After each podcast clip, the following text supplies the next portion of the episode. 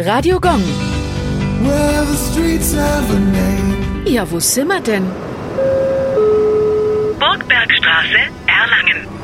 Wer in der Burgbergstraße wohnt, der hat's geschafft. Dort befindet sich das Villenviertel von Erlangen. Mit einer Höhe von 332 Metern erhebt sich der Burgberg über die Talauen der Schwabach und die Stadt. Warum er aber so heißt, wie er heißt, wissen selbst die Historiker nicht, denn eine Burg gab es hier nie. Vermutlich stammt der Name von dem Burgsandstein, aus dem der Berg besteht. Es wurde oft als Baumaterial wie beispielsweise beim Bau des Erlanger Schlosses eingesetzt. Früher gab's hier idyllische Bürgergärten. Im 15. Jahrhundert wurde neben Obst- und Gemüsebau auch Weinbau betrieben. Mit der Erschließung als Wohngebiet bekam die Straße 1898 ihren heutigen Namen.